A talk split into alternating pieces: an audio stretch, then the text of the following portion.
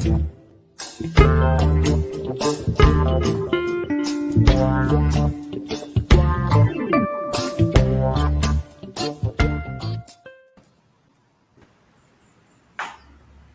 dia, professor Marcelo. Seja muito bem-vindo aqui na nossa edição do Manhã RBA Litoral. Um prazer recebê-lo. Bom dia, é, prazer é meu. Bom dia, Tânia. Bom dia, Douglas. Bom dia, Sandro. E bom dia a todos os internautas que nos acompanham aí. Bom, bom dia, professor Marcelo. terça-feira. Professor, é, eu sei que o senhor vai falar aqui do, do CAGED, do cenário econômico, mas vamos começar já falando da fake news do Paulo Guedes de ontem, que lá em Dubai ele mostrou pro, lá para os empresários né, um Brasil que realmente não existe, falou de um grande crescimento da economia brasileira e que não é o que a gente está vendo. Né? Então, mais uma fake news aí desse, desse governo. Pois é, mais uma fake news. Né? Eles parece que gostam disso, né? porque é impressionante. O, o Paulo Guedes. Uma coisa é o sujeito contar lorota sobre coisas que não são é, fáceis de atestar, mas mentir sobre o crescimento do PIB do Brasil é qualquer investidor lá que estava na plateia, o cara pega o celular e confere, quer dizer, o Brasil está na rabeira, né? Por conta da, da, da diversas é, equívocos desse governo, seja na área econômica, seja na área da gestão da pandemia, seja nas relações internacionais. Então, o Paulo Guedes realmente supera na capacidade de contar mentira porque é muita bobagem que ele é capaz de dizer. Né? Ele, pra vocês terem uma ideia, né, o PIB do Brasil esse ano, ele diz que a gente está crescendo acima da média mundial. O PIB do Brasil está crescendo 4,9% ao ano, o mundo está crescendo 5,9%, um ponto acima. É, e a América Latina está crescendo 6,2% acima, né? 6,2% ao ano, quer dizer, bem acima da gente. A América Latina, que é um monte de país com maior, mais dificuldades que a gente. Para o ano que vem, então, a situação é pior. Para o ano que vem, já os bancos no Brasil começam a anunciar é, a possibilidade de uma nova recessão, enquanto o mundo tem previsão de crescimento de 4,5%. Né? Então, nós estamos muito na rabeira, não é que estamos um pouco, não. É, mas o sujeito fala o que ele quer, né? Por incrível que pareça, isso virou rotina nesse governo. É o jeito deles. Né? Lamentável. Professor, é, bom dia, uma satisfação estar recebendo o senhor aqui. É, e eu queria é, perguntar a respeito dos dados do CAGED, do Cadastro Geral de Empregados e Desempregados, porque o senhor falou até do Paulo Guedes que parece que a mentira é um método dessa gestão que aí está, né? E no mês passado, é, muita gente ficou surpreendida porque houve uma revisão dos dados do CAGED é, sobre a questão da geração de empregos. Então, inicialmente, o governo havia dito, né, havia informado que foram criadas 142 mil vagas, né, um saldo positivo de 140 mil vagas, mas houve uma revisão disso e esse número praticamente caiu pela metade, ficou na casa dos 75 mil. E aí a gente fica com a pulga atrás da orelha. Será que são confiáveis esses dados do CAGED, também houve uma mudança de metodologia. Eu queria que o senhor falasse, é, explicasse primeiramente essa questão da revisão dos dados, se dá para a gente confiar, e também dessa mudança de metodologia que foi feita a partir de 2020. Né? O que, que mudou na prática? Pois é, é, é, um assunto que tem gerado bastante é, debate aí, bastante, muitas polêmicas. É, em primeiro lugar, vale dizer o seguinte: não sei se todo mundo tem familiaridade com o CAGED, sabe exatamente o que significa. Né? No Brasil, a gente tem alguns instrumentos para medir o mercado de trabalho. É, existe a PNAD, que é executada pelo IBGE, que é uma pesquisa amostral, são entrevistadas milhares de pessoas pelo Brasil, e aí se, se monta um, um diagnóstico, né? se faz um diagnóstico. Esse é o PNAD, então é a partir de pesquisa. O CAGED é outra pesquisa importante que a gente tem, porque o CAGED é, uma, é o registro de todas as contratações e demissões que são feitas mensalmente pelas empresas, elas têm que informar o governo, o Ministério do Trabalho, né? É, então é um registro administrativo, ele é obrigatório, né?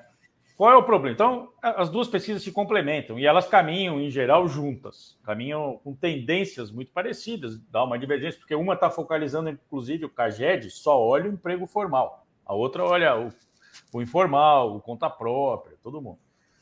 Mas elas caminham é, muito próximas, né, historicamente. Desde o começo da pandemia, desde o ano passado, no início de 2020, elas começaram a apresentar divergências muito grandes. Essas divergências cresceram muito ao longo da pandemia. E aí começaram as versões. Né? É, qual é o problema que eu identifico? Não acho que haja má fé, haja manipulação dos dados do CAGED. O pessoal é, é uma equipe séria no, no, Ministério do Trabalho, são profissionais que não são deste governo, são funcionários do Estado brasileiro, dedicados ao CAGED há décadas. Né? E é um projeto, o CAGED vai se aperfeiçoando, vai passando por modificações, tal, tem um corpo técnico muito qualificado.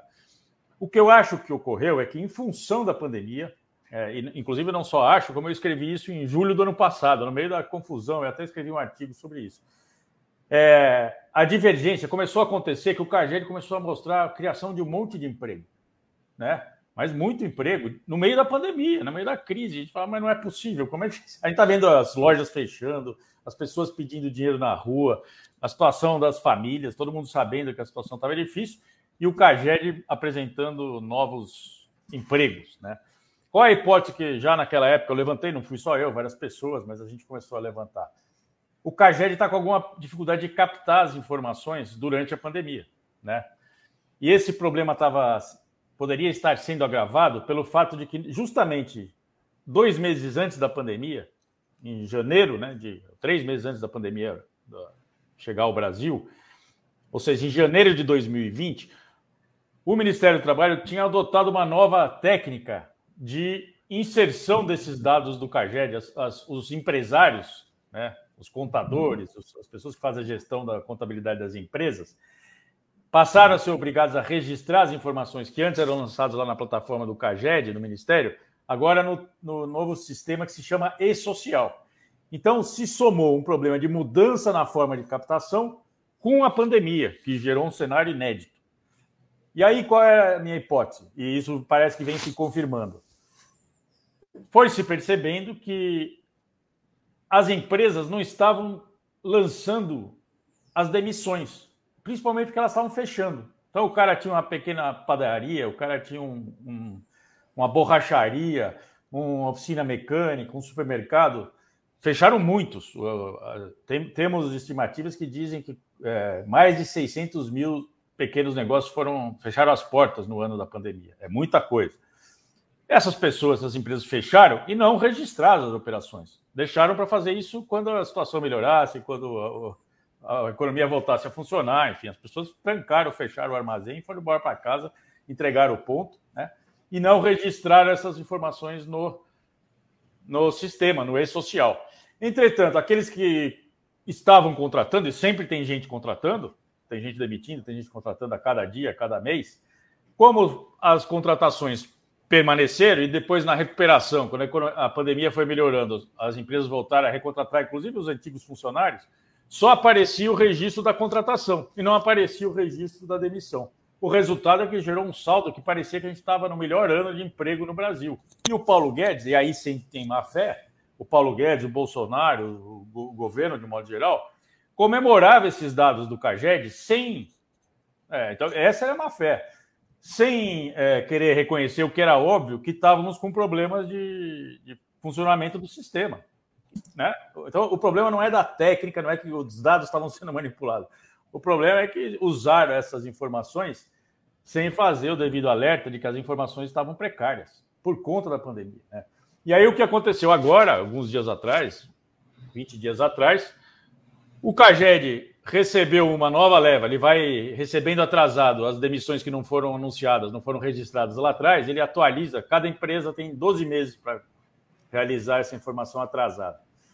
À medida que isso foi chegando, eles fizeram uma atualização do, do sistema e aí se registrou, se percebeu que de fato não tinha sido gerado esse monte de emprego, que a diferença entre contratados e demitidos era muitíssimo menor do que o governo estava anunciando. Né? Mas o que é lamentável é o governo ficar cantando de galo sabendo desse problema todo. Isso não era nenhum mistério. Né? Como eu disse, eu, que não sou ninguém, escrevi lá uma nota onde eu trabalho, na Unicamp, e nós escrevemos, junto com outros pesquisadores, uma nota dizendo: olha, provavelmente esses dados são, não são confiáveis. E a gente tinha uma, uma prova disso, uma evidência muito grande. que os dados da PNAD, a outra pesquisa, mostravam desemprego. Então teve um momento que estava tendo desemprego de um lado e emprego no outro. Né? Então, algo muito errado. Então, assim, um painel, é um é assunto um tanto quanto técnico, tem aí as suas minúcias, mas um painel mais geral, foi isso que aconteceu. O fato relevante, só para concluir, é que nós estamos na pior crise de emprego da nossa história. Na nossa história. Não estou falando dos últimos três anos, dos últimos dez anos falando da história do Brasil, nós nunca tivemos um quadro de desemprego tão grave como atual. Né? São cerca de 20 milhões. O, o Lula, ontem, no seu discurso é, no Parlamento Europeu, deu esse dado. São cerca de 20 milhões de brasileiros desempregados, né, com longa duração. Um quarto desses desempregados estão desempregados há mais de dois anos. Né? É, é uma. Qualquer um né, sabe como é difícil na vida de uma família, um dos seus membros está desempregado durante dois anos. Né? Se for um chefe de família, alguém que tem que sustentar os filhos, tem que sustentar outros dependentes, isso é dramático, isso desestrutura para sempre uma, uma vida, né? Uma família, um projeto de vida, um projeto de educação dos filhos, etc. Então, estamos sim no pior quadro de mercado de trabalho da nossa história. E é lamentável que o presidente da República e o seu ministro fiquem cantando de galo falando essas bobagens que não se sustentam. Né? Enfim. Marcelo, bom dia. Obrigado por você estar conosco aqui. Opa. Ah, essa pior crise de, de desemprego da nossa história, ela tem raízes estruturais ou ela é apenas resultado desse governo? Olha, é, boa pergunta. É, ela tem raízes estruturais, né? agravadas por esse governo, agravadas pela reforma trabalhista de 2017 do governo Temer, agravadas pela austeridade fiscal. Então, assim, o Brasil é estrutural por quê? Porque a gente está vivendo já, e não é de hoje, é desde os anos 90, um problema né, que está sendo bastante falado, cada vez gente dá, tá, mais gente está atenta a isso, da nossa desindustrialização. O Brasil, que foi um caso notável de economia que conseguiu se industrializar de maneira muito eficaz, muito é, virtuosa até os anos 80, a partir dos anos 90, a partir da abertura liberal dos anos 90, no governo Fernando Henrique, já com Collor, mas principalmente a partir do Fernando Henrique, nós entramos num processo de reversão da industrialização. E aí isso é um processo estrutural de difícil manejo, né? Tanto é que mesmo nos governos é, do PT nós conseguimos segurar é, essa queda, mas não conseguimos revertê-lo, não conseguimos voltar a industrializar, a não ser um setor ou outro. Quer dizer, e havia essa intenção do né? o governo Lula e Dilma tinham claramente essa preocupação e trabalharam para isso mas é um quadro estrutural difícil na atual quadra do capitalismo. Então, esse é um ponto. Mas sobre isso, a gente colocou problemas adicionais. A austeridade fiscal, o tal do teto de gasto, que é uma baboseira, é uma loucura, só existe no Brasil o teto de gasto, né? É, não existe uma regra estúpida como essa em nenhum lugar do mundo. O teto de gasto impede que o maior ator econômico, aquele que é capaz de agir no momento de crise, né, é, independente da sua é, do ânimo da economia, né? ou seja, o empresário ele, ele vai investir, ele vai gastar se ele tiver uma perspectiva positiva. Qual é o único agente de, de peso na economia que pode agir para reverter as expectativas negativas? É o Estado. O teto de gastos impede que o Estado reaja, porque cai a economia, cai a arrecadação, o governo tem que cortar os seus gastos. É uma estupidez sem tamanho, sem tamanho. Então, o teto de gastos é outro grande responsável pelo desemprego. É um grande responsável pela, pelo baixo dinamismo da economia brasileira desde que o teto foi aprovado lá no começo do governo Temer. Né? A gente tá, a gente tinha mergulhado numa crise recessiva lá em 2015, 2016, e com o teto de gasto e com essas reformas liberais, a gente ficou estacionado no fundo do poço. A gente não consegue levantar para respirar. É isso que está acontecendo. E aí o desemprego vai acumulando, vai ser e aí o longo desemprego, né, esse desemprego que eu falei de longa duração, vai virando algo muito comum, né? É, e, e, vale dizer que além dos números mais é, evidentes do desemprego e tal, o nosso mercado de trabalho está piorando muito em qualidade também, né? Por conta dessas coisas, por conta dessas, dessas é, reformas neoliberais, é, por exemplo, por conta do, da reforma trabalhista. Então, por exemplo, a gente, nesse quadro de baixo dinamismo econômico, de desindustrialização, a gente tem assistido à explosão de ocupações de conta própria. Então, o cara perde o emprego assalariado, o cara perde, né, tinha um vínculo trabalhista em alguma empresa, tal, mesmo que informal, tinha lá uma relação assalariada, as pessoas estão sendo demitidas e para sobreviver elas estão indo trabalhar de se virar, né? que a gente chama na viração. Então está crescendo de forma expressiva no Brasil, desde a reforma trabalhista e, e agora na saída da pandemia, isso está voltando com tudo, os ocupados por conta própria, que é o cara que vai trabalhar de marreteiro, o outro vai vender, né? Vai virar vendedor eh, avulso, vai, vai fazer o que der, né? O quebra-galho. É, isso já é, é, é o maior contingente de trabalhadores no Brasil são os trabalhadores por conta própria, né? a maior categoria, vamos dizer assim. É, já são quase 30 milhões de pessoas. 30 milhões de pessoas. Né? É, um, é um país né? trabalhando por conta própria. Isso é resultado dessa somatória de crise estrutural com insanidades, com políticas neoliberais é, fracativas, né? que não levam a lugar nenhum levam sim ao enriquecimento dos mais ricos, porque vai lembrar que os mais ricos estão ficando cada vez mais ricos. Eles não perderam na crise, eles estão ganhando. Né? Professor, é, eu queria que você, avaliasse a questão da PEC dos precatórios, que o governo está postando aí nessa medida com a justificativa de pagar esse o Auxílio Brasil, que inclusive vai começar a ser pago a partir de amanhã, mas ainda ninguém sabe de que forma, de onde vem realmente esse dinheiro para pagar esse benefício. Né? E o governo está apostando aí no, no, nos, nos precatórios, passou aí pela Câmara dos Deputados e está no Senado. Queria que você avaliasse aí. É, então, a PEC dos precatórios, em primeiro lugar, antes de mais nada, queria dizer assim: pagar o auxílio emergencial é, é fundamental. Temos que apoiar isso, né? É, inclusive, é, desde o início, o governo resistiu lá no meio da pandemia, demorou para, né, em abril de 2020, demorou para adotar, queria definir um valor muito menor. O Congresso, né, através do Congresso Nacional, houve uma, é, uma maioria a favor de um aumento, se pagou até 600 reais, foi, um, foi muito importante isso, isso. E vamos lembrar, isso não foi iniciativa do governo. Paulo Guedes fica cantando de bola nessa mentira que ele conta, ele diz: Nós demos o auxílio. Ele não deu, quem deu foi o Congresso, ele foi obrigado a dar. Né? É, mas, enfim, em primeiro lugar, fundamental garantir renda para as pessoas nesse momento. Com um desemprego desse tamanho, com, e mesmo quem está empregado está mal empregado, está tá ganhando pouco, está se virando. Então, precisa ganhar, eu acho que tem que voltar ao patamar de 600. Né? É, isso seria o mínimo, eu acho, para enfrentar essa situação. Enfim, Dito isso, da onde tirar o dinheiro? Deveria se tirar o dinheiro dos gastos. Ué, é gasto fiscal. O governo tem que gastar. O governo tem condições de fazer isso, certo? Não precisa de PEC do precatório. A PEC do precatório, a PEC do precatório é mais um olé do Paulo Guedes para continuar contando lorota, dizer que está respeitando esse famigerado teto de gasto, que não tem que ser respeitado, que é insano, já falei, é uma coisa que não se sustenta, não tem lógica.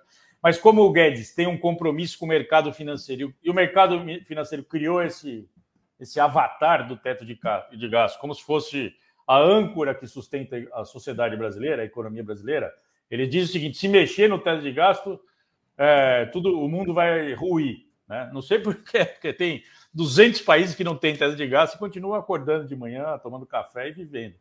Mas nós não podemos. Então, o Paulo Guedes, malandro e loroteiro, diz assim: não, nós vamos respeitar o teto de gasto, mas para escapar disso, ele encontrou uma brecha que é deixar de pagar os precatórios do ano que vem, ou seja, adiar dívidas que a União tem para com a sociedade brasileira, usar esse dinheiro para pagar o auxílio emergencial. Né? É uma maracutaia que eles estão fazendo, que é um, uma, né, uma solução, um arremedo pior do que o problema inicial. É, porque aí você está jogando nas costas de quem é credor do governo brasileiro, ou seja, quem tem dinheiro a receber por indenizações, porque teve a sua casa, o seu terreno, a sua propriedade expropriada para fins de uma implantação de uma rodovia, mil razões. Os precatórios são pessoas que têm direito a receber indenização do governo, indenizações trabalhistas de todas as ordens, né? Você vai adiar o pagamento para essas pessoas para pagar a, a, o auxílio emergencial, né? Tudo em nome de manter o teto de gastos, que não faz sentido. Então, assim, é, é, é arranjar uma solução pior do que o soneto, né? É, você é, joga nas costas de parte da população o benefício que vai para outra parte. E não sempre. A gente pode falar, ah, mas talvez esses que tenham a receber precatórios sejam pessoas ricas, de fortuna, dono de fazenda. Não, tem gente de todos os padrões de renda. Tem gente que depende, está esperando esse dinheiro, e o governo, até hoje, era obrigado a cumprir rigorosamente essa, essa ordem cronológica de pagamentos dos precatórios. Essa PEC dá uma brecha para o governo para fazer, para adiar, para dar uma barrigada nessa dívida. Problema adicional: devia ser, eu, eu acredito que isso seja até inconstitucional, acho que isso vai até subir para o Supremo. Se você adia o pagamento de uma dívida atual, 2021, e joga para frente, você está jogando nas costas do governo que virá em 2023. Né? Espero eu que seja o Lula. Então você está gerando, está tirando um problema que deveria ser resolvido pelo governo Bolsonaro e jogando lá para o governo Lula. E aí, como é que vai ser o governo Lula que vai ter que lidar com o famigerado teto de gastos e uma herança de precatórios que estão vencendo que deveriam ter sido pagos pelo Bolsonaro. Né? Então é, é, é uma insanidade, realmente. Primeiro, eu, eu, espero que ele não passe no Senado, tem, tem questionamentos sérios dentro do próprio Congresso Nacional é, para aprovar a PEC dos precatórios. Segundo, se passar, eu acredito que isso vai ser judicializado, vai subir para o Supremo, e lá acredito que, que será barrado. Né? Porque é uma gambiarra é, sem noção de alguém que se dá o luxo de falar que zela pela responsabilidade fiscal, né? esse mentiroso do Paulo Guedes. Opa, é... Opa pode Diga, Sandro, diga, Sandro. É, professor, o senhor falou sobre a questão da indústria do país, né? Porque o Brasil foi um dos exemplos do mundo, né? Que se industrializou de uma forma muito rápida, mas só que hoje a gente vê uma consequência, né? Uma política do governo é, já apostando muito no, na agricultura, na pecuária, o agro é pop, agro é tudo, né? Como falam nas propagandas aí. É, e a gente não vê essa política industrial, um fomento à política industrial e também é, é um mercado cada vez mais dominado pelo rentismo, né? Como é que o senhor vê, enxerga uma saída para isso? Porque o Brasil é um país onde é muito privilegiado do ponto de vista natural, de energia, enfim. Como é que o senhor acredita que a gente possa reverter é um pouco essa, esse quadro? Essa é a grande questão, Wilson. Essa, essa é a chave da, da questão. A gente vai ter que enfrentar isso, né? Quem quer que seja o próximo presidente da República vai ter que lidar com isso, é, porque o Brasil precisa retomar o, a industrialização, né? Precisamos recuperar. Agora, essa tarefa é uma tarefa, por um lado, complexa, que existe muito planejamento, exige muito planejamento, muita ação do Estado. Não acredito em qualquer possibilidade. Não acredito, não, tenho certeza. O mercado não fará isso. Não será por livre, por espontaneidade das forças de mercado, né, da concorrência, o que quer que seja. É preciso uma ação muito efetiva do setor público brasileiro, do Estado brasileiro, os bancos públicos brasileiros, as estatais brasileiras, e, e, acho até que é o caso de criar novas estatais, estatais em setores estratégicos, como, por exemplo, na biotecnologia, na área de fármacos. Né? A gente está vendo a experiência de, da Fiocruz durante a pandemia. Vamos catapultar esses projetos, vamos usar o nosso poder de fogo para dinamizar alguns setores da economia que são altamente. É, é, que empregam muito, que geram valor agregado, geram riqueza, geram conhecimento e geram bem-estar. A saúde é um deles. Então, por que não termos uma grande é, estatal, uma empresa de economia mista, produtora de fármacos? Nós, o SUS é o maior comprador de medicamentos do mundo. Não existe outro comprador de medicamentos como o SUS. Porque não tem um outro país que tenha a seguinte combinação: população grande, sistema único de saúde. A Índia tem uma população muito maior que a, que a gente, a China também, só que eles não têm um sistema único de saúde unificado. Né? Os Estados Unidos têm uma população grande, não tem um sistema único, é, o sistema é privado, é tudo fragmentado. A gente tem um sistema único, população grande. Nós temos, portanto, condição de dizer: olha, queremos produzir, ou o, o Ministério da Saúde vai ao mercado e diz: eu quero produzir aqui no Brasil, quero comprar aqui no Brasil milhões de caixas de tal ou qual medicamento, de tal ou qual equipamento hospitalar, ou de gás, o que quer que seja.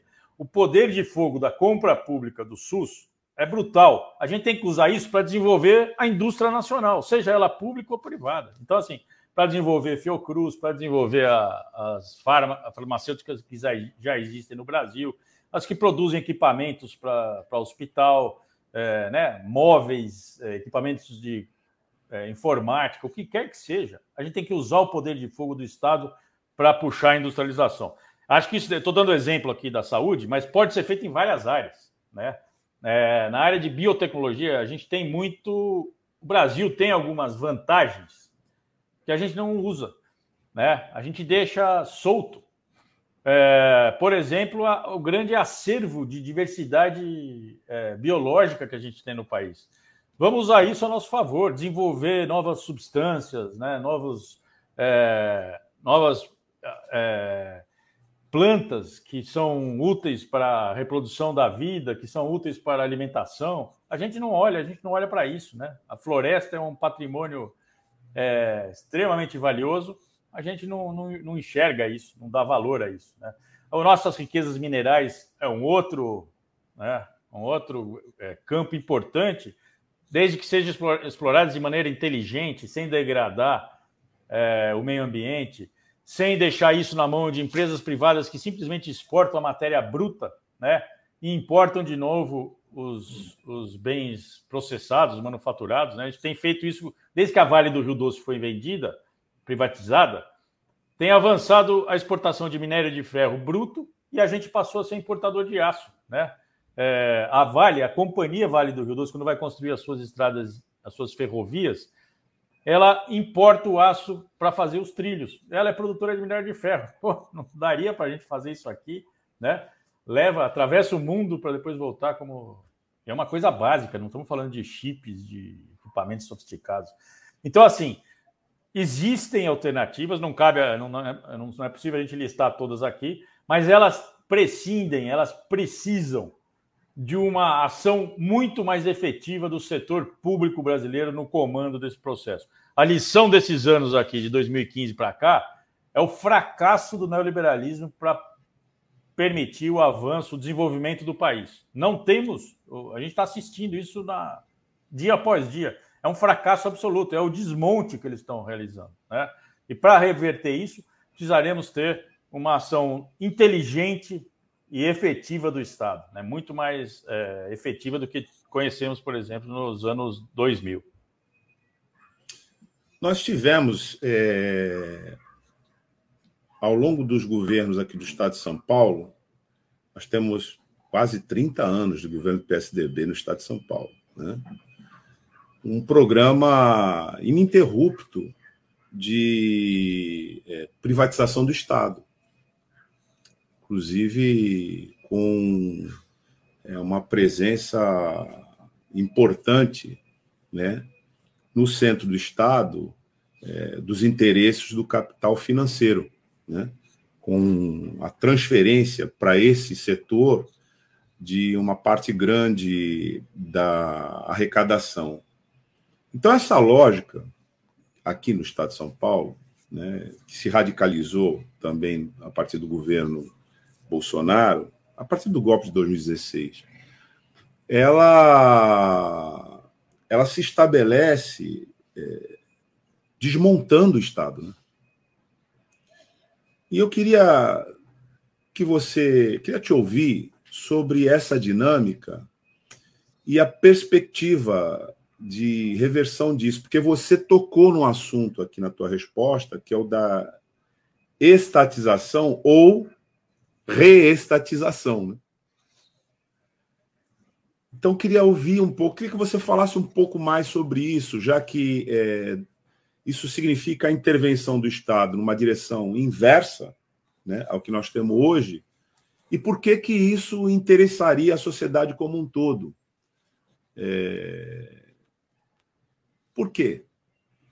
Então, deixa eu, acho que você lembrou bem, quer dizer, o, o estado de São Paulo, né, perto do Bolsonaro, a gente passou a, né, por contraste, a gente passou até a achar que o estado de São Paulo tem uma gestão neutra, mas é péssima a gestão dos 30 anos de PSDB em São Paulo. É, é um desmonte, né? Só que é menos barulhento do que o Paulo Guedes, não, não é tão espalhafatoso, mas é um desmonte radical. Nós nos livramos, nós livramos, nós entregamos de graça e de maneira estúpida patrimônios do, do, dos paulistas, né, das estatais paulistas, que não só tinham grande valor, como eram potentes ferramentas para o desenvolvimento estadual, né? Uma delas, que foi muito mal falada, é, né, que fizeram a caveira, é o Banespa, por exemplo. O Banespa era uma instituição importantíssima para o desenvolvimento do estado de São Paulo. Deve ter gente, até sei de gente que estuda isso, mas que você pega é, a privatização do Banespa, que virou, foi comprado pelo Santander, é, significou retirar do, do Estado de São Paulo a, a, a, possibilidade de fazer política de desenvolvimento industrial, porque o Banespa financiava projetos de desenvolvimento regional, né, para trazer empresas para São Paulo, não só empresas, atividade econômica, desenvolver projetos. Então, assim, as privatizações são muitas as privatizações, né? É, lembra, eu estava falando de fármacos aqui. Recentemente foi fechada a fábrica é, estadual aqui que tinha, estatal, como é que ela chama? FURP, fábrica, eu não lembro da sigla, mas era de FURP. FURP, era uma, FURP, era uma fundação. Fundação de remédios, era para produzir remédios para isso. o sistema público de saúde no estado de São Paulo. Ela é lá do, é, vem de longe a FURP, né? Eu me lembro. Fundação para o Remédio 80. Popular. Isso, isso. Obrigado. Fechou agora, foi agora. Foi o Dória aqui há um ano, sei lá, um pouco antes da pandemia né? Vamos lembrar que o Dória queria fechar o Butantan. Agora ele está defensor do Butantan. Ele tinha proposto fechar o Butantan. Ele estava sucateando o Butantan, estava tirando investimento ano após ano do Butantan. Então, assim, a, gestão dos tucanos é, sobre as estatais paulista, paulistas é lamentável, né? Eles, eles é, é um retrocesso. O que fizeram com a ferrovia paulista, quer dizer, tinha trem para boa parte da, da né, do interior de São Paulo, você podia ir de trem, né, de passageiros, de carga, o que quer que seja. Foi reduzido ao mínimo isso, né? É... Eu me lembro, por exemplo, nos anos 70, uma vez eu fui para Campos de Jordão de trem. Tinha um trem, significa que até chegar lá passava por um monte de cidadezinhas no Vale do Paraíba, então saía aqui da estação Júlio Prestes em São Paulo, né? Campinas ia de trem para Campinas, né? A cidade que tem um fluxo, um fluxo diário, esse eixo da Anguera aqui, mono, brutal de quantas pessoas passam todo dia, né? E ficam indo de carro. Os governos paulistas foram fechando essas ferrovias. Então, assim, é, é bem lembrado, o, a gestão tucana sobre é, o setor estatal paulista é muito ruim. Mas aí, então, eu queria dizer, aproveitando a sua pergunta, por que a relevância desse setor estatal? O setor estatal sempre se a gente for ver a história do Brasil, a industrialização brasileira, que o Sandro fez referência, nós somos um caso lembrado e notável no, no, mundo, fomos, né? Até os anos 80, de industrialização. Qual foi o nosso, a nossa grande, a nosso grande achado? Foi ter as estatais como a ponta de lança de um processo de desenvolvimento, desenvolvimento econômico. Em cada setor de atividade, tínhamos lá uma grande estatal, a Petrobras é uma das que sobrou, mas tínhamos, por exemplo, a Siderbras, Siderbras, que era de todo o complexo do aço, né? Então, era uma estatal, uma holding estatal com várias subsidiárias espalhadas pelo Brasil e todas elas demandando de, é, produtos, serviços de empresas privadas. Então, elas abriam espaço para as empresas privadas avançarem. Era assim, foi assim que se estruturou. Você pegar qualquer empresa privada aí, dos mais bolsonaristas que tem, vai ver a origem do cara, como é que foi o seu pai, o seu avô, como é que ele surgiu? Ah, por causa de um projeto que teve aqui na minha região, que foi o Estado. Então, era o Estado que puxava, eram as estatais que puxavam. Isso era verdade lá e é mais verdadeiro ainda hoje. Por quê? Porque hoje o capitalismo está num, num, momento, numa era, num, numa, ele, ele se transformou de tal maneira que o capital privado é extremamente arisco, muito mais do que era em 1930, muito mais do que era em 1960. Arisco por quê? Porque o mundo está globalizado, as fronteiras estão abertas e o capital financeiro especula com dinheiro em massas de capital a cada dia, entrando e saindo do país, o que torna a vida nos países muito instáveis para investimentos de longo prazo. É muito difícil você imaginar que num país da periferia do capitalismo, a não ser a Alemanha, a Suécia, Estados Unidos, o Japão e a China, que é outra realidade, a não ser esses países é, onde há alguma previsibilidade econômica de longo prazo, na periferia do capitalismo, só um louco vai construir uma fábrica de cimento, uma fábrica de computadores. Do ponto de vista privado, o cara não vai arriscar. Não vai, e não é porque ele não vai arriscar o dinheiro dele, mesmo que ele tenha dinheiro, os capitalistas não investem em dinheiro pessoal, ele não põe o patrimônio da família. Isso faz o dono do bar, o, o nosso parente, é assim que funciona. O grande capital, ele toma crédito. Agora, o, o, quem oferece crédito não oferece crédito para projetos de longo prazo em países da periferia. Então, se a gente ficar esperando chegar o investimento privado, a gente vai morrer na míngua, porque não vai chegar. Diante desse cenário, quem pode reverter isso? as estatais. As estatais, a gente tem que perder o medo de falar. Empresas estatais, não é que elas são. É, não é que a gente tem que avaliar elas como uma, algo positivo. Elas são fundamentais. Não haverá economia brasileira sem grandes estatais. Né? Esse é o ponto. Esse é o ponto. E as estatais também, aqui no Brasil se criou o mito de que as estatais são é, ineficientes, são inchadas tal. Isso é um mito, isso não, é, não era assim. É, isso foi muito produto de uma campanha do, aí no começo dos anos 90, do Collor de Mello, coisa dos Marajás, etc. No momento que a economia brasileira vivia uma crise profunda e de fato as estatais tinham sido sucateadas, estavam mal na fita. Eu lembro, né? Nós todos aqui em São Paulo, em qualquer lugar do país, você ia pedir um telefone, instalar um telefone fixo, na época não existia celular, demorava cinco meses, demorava um ano. Claro que todo mundo reclamava disso, mas isso era um problema da crise violenta que o Brasil viveu nos anos 80. Não era do modelo de gestão estatal, é do, do fracasso que foi o enfrentamento da crise. E aí sucateamos as estatais. Estatais funcionam muito bem em vários lugares do mundo. Inclusive, a gente está privatizando as nossas empresas, né? É bom lembrar. A gente privatiza as nossas elétricas, aqui em São Paulo, privatizamos a Eletropaulo. Quem explora a energia elétrica aqui da minha casa hoje, na cidade de São Paulo? A Enel, que é uma estatal italiana. A gente está vendendo a, a Petrobras para quem? Para a estatal norueguesa, para a estatal francesa, que é a Total, para a estatal chinesa, né? Então, são fundos estatais... de investimento, fundo de investimento é, soberano, é, soberanos dos esta... do, do, do, lá do Oriente Médio, do Oriente Médio, então.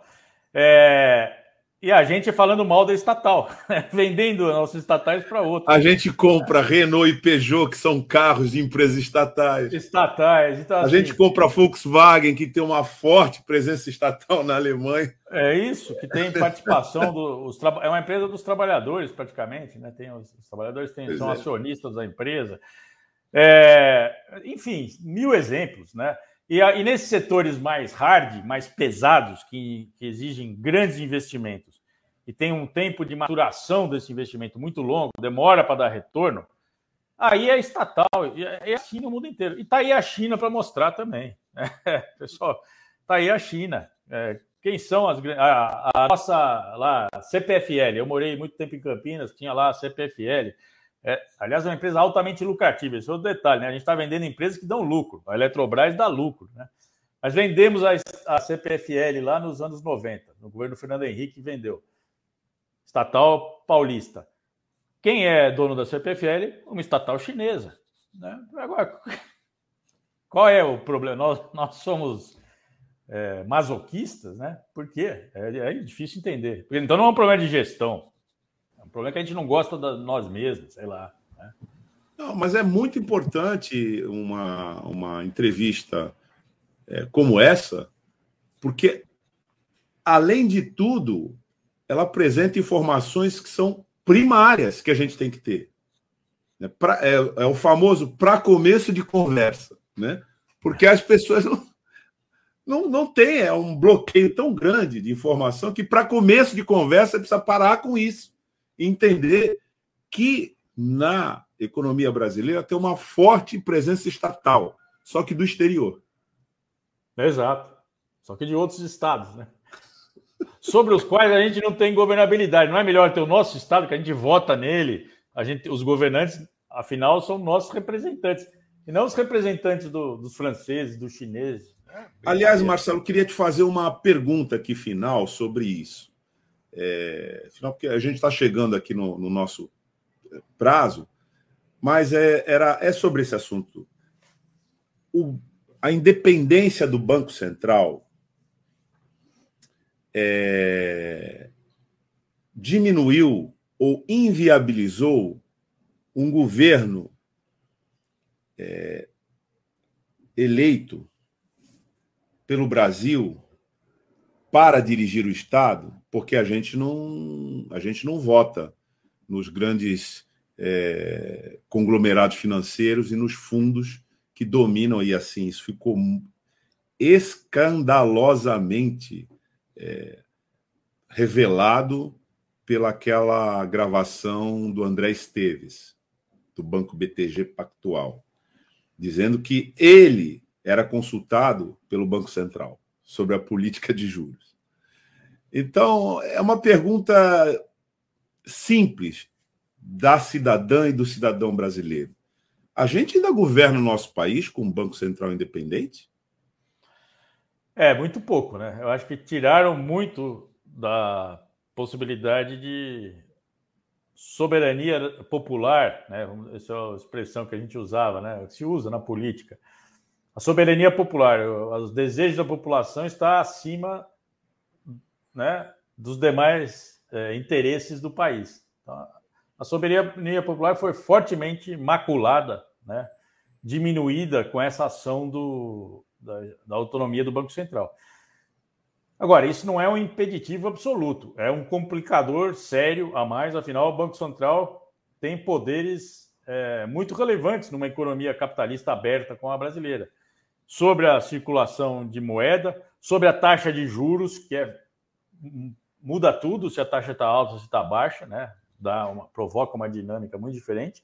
Sobre o câmbio, né? A gente está vendo aí, por exemplo, a má gestão do Banco Central atualmente com a taxa de câmbio, permitindo uma desvalorização descontrolada do real, está levando a essa inflação. E aí você vai ler na Folha de São Paulo, no Estado de São Paulo, no Globo News, eles dizem é, é o teto de gasto que está sendo ameaçado. É, é, o câmbio, é a má gestão do Banco Central, independente deles. Né?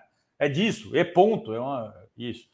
Enfim, agora, e acho que você revela, você lembra aqui essa entrevista do, do André Esteves, né? Vamos lembrar quem é o André Esteves. Talvez nem todo mundo que está nos ouvindo saiba exatamente quem ele é. Ele é um banqueiro é, do setor aí de bancos de investimento, que não são bancos de varejo, que atendem, né, não é os bancos que, que a gente está acostumado a lidar. São bancos que administram grandes fortunas, grandes é, né, movimentações de investimento para ganho, para né, acumulação. Não é para oferecer crédito para liquidificador, poupança, etc. O BTG ele era sócio né, do Paulo Guedes. Paulo Guedes saiu do BTG para ir para o governo. Então, assim, primeiro estamos falando de um sócio do ministro da Fazenda, né? Ministro da Economia, esse bravateiro aí. É, segundo, naquela entrevista, ele revela o que a gente, nos nossos estudos, na, na, os economistas ficam batendo a cabeça, debatendo e tal, que é a chamada dominância das finanças no mundo atual, no capitalismo atual, a financiarização. O Paulo Guedes revela isso com toda clareza. Quem domina é ele. Ele dá, naquela entrevista vai mostrar, não sei, ele tá, pelo que eu entendi naquela entrevista, ele está num grupo de investidores, está meio que cantando de gala, assim, falando, ó, eu, eu sou bambambam, bam, bam, eu quando preciso eu falo, aí ele disse na entrevista, quando precisou eu falei com o presidente do Banco Central para orientar ele sobre a taxa de juros, opa, não podia, mas ele, ele fala isso como se fosse um, né, uma carteirada dele.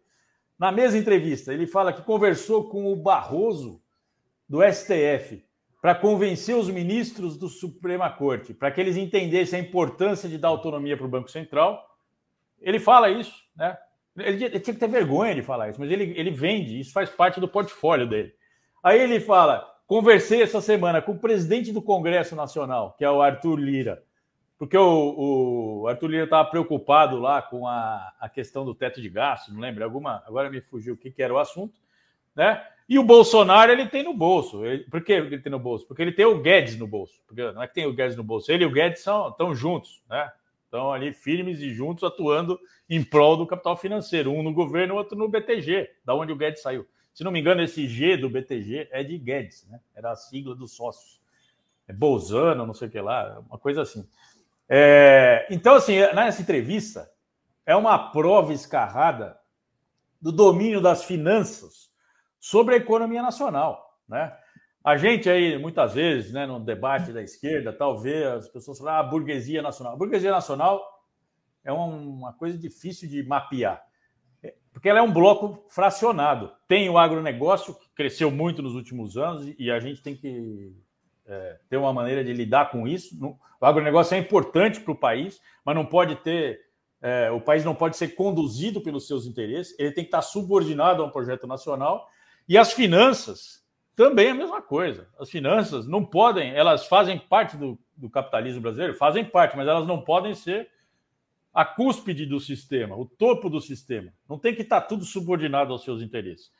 Então, a gente e o Banco Central Autônomo significa que entregamos a economia para as finanças, para os interesses do mercado financeiro, né?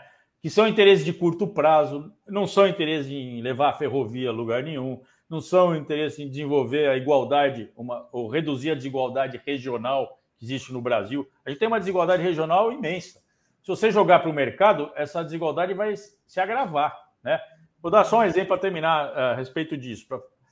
Nós, é, desde que o, o Temer assumiu, a, a, vem havendo uma fatia, não, um fatiamento da Petrobras e privatizando partes importantes da, da Petrobras, as refinarias, as fábricas de fertilizantes, a tubulação, os, os ramais de, de, óleo e gás, etc. Né?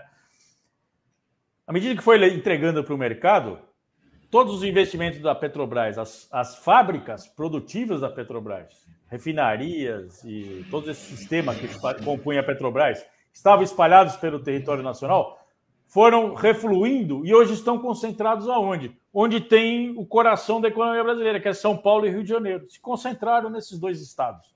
Isso é de interesse nacional? É de interesse nacional que a Petrobras reverta dinamismo econômico só para São Paulo e Rio de Janeiro? Não era bom que estava lá em Abreu Lima, em Recife, que estava no, no Ceará, com a refinaria do Ceará, é, em Pacém, é, que estava no Paraná com a fábrica de fertilizantes? Privatizou e isso virou poeira. Isso sumiu. Né? E, a, e o pessoal canta de galo. A Petrobras está líquida. Ela está ela tá com pouco compromisso de dívidas, porque não está investindo, está tá, né, tá transferindo. Aliás, deu lucro como nunca para os seus acionistas. Né? Enfim, então temos que enfrentar esse poder desmensurado, absolutamente desmensurado, dos grupos financeiros do Brasil. Né? É, eles são, é, eu acho, o maior perigo hoje, tenho certeza. É o que mais ameaça o desenvolvimento nacional, é o poder né, descontrolar, sem controle algum, de, dos interesses dessa minúscula minoria aí, desse grupo muito pequeno que sintetiza, que aparece muito bem nas palavras do vazadas no áudio do André Esteves, né? Que é esse mercado financeiro aqui, é os Faria Limers, né? Como se diz. Foi a maior operação de sincericídio aqui dos últimos tempos. Tá é certo, professora. A gente agradece, a gente entrevistou aqui o professor Marcelo Manzano, economista, deu uma verdadeira aula aqui para a gente, né? Então, eu queria agradecer, viu, Marcelo, pela sua participação e que você possa voltar aqui na RBA numa próxima oportunidade. Beleza, eu que agradeço, foi ótimo conversar com vocês aí. Um abração, estamos à disposição aí para outros momentos. Obrigado, Marcelo. Até a próxima, viu? Valeu, valeu. Abraço. Tchau, tchau. Bom dia, professor. Bom dia.